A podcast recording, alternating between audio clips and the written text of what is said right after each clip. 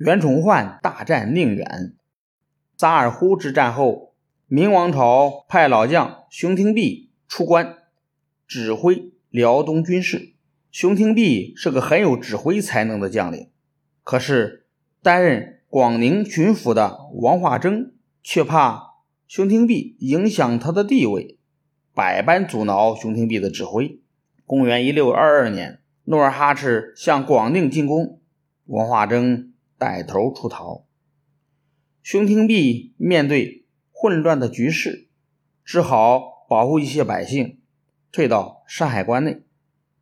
广宁失守后，明王朝不问事由，便把熊廷弼和王化征一起打进了大牢。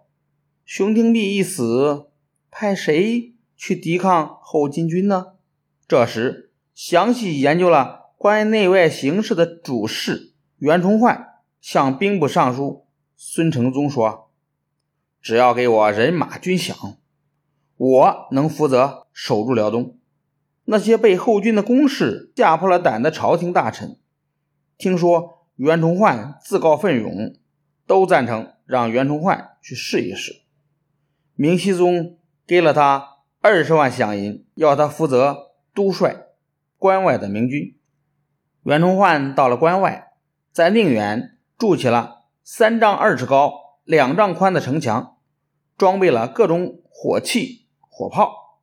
孙承宗还派了几支人马，分别驻守在宁远附近的锦州、嵩山等地方，与宁远互相支援。袁崇焕号令严明，辽东的危局很快就被扭转了。正当孙承宗、袁崇焕守卫辽东有了进展之时，却遭到了魏忠贤的猜忌。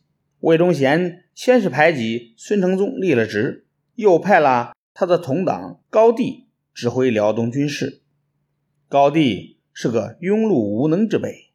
他一到山海关，就召集将领开会，说后金军太厉害，关外防守不了，让各路明军全部撤进山海关内。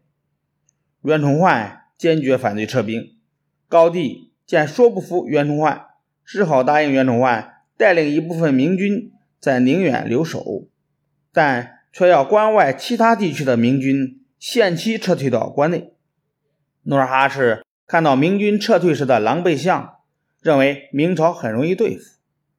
公元一六二六年，他亲自率领十三万人马渡过辽河，向宁远进攻。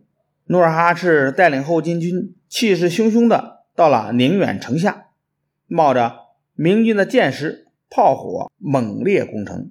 明军虽然英勇抵抗，但是后金军倒下一批，又上来一批，情况十分危急。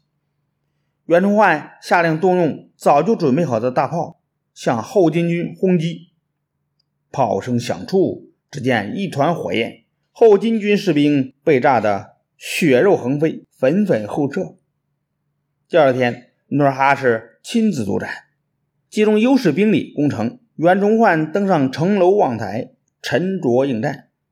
等到后金军冲到逼近城墙的地方，他便命令炮手瞄准敌人密集的地方发炮。这样一来，后金军的伤亡就更大了。正在后面督战的努尔哈赤也受了重伤，不得不下令全军撤退。袁崇焕见敌人退兵，就乘胜杀出城去，一直追了三十里，才得胜回城。努尔哈赤受了重伤。回到沈阳后，伤势越来越重，没过几天就咽了气。他的第八个儿子皇太极接替了他，做了后金的大汗。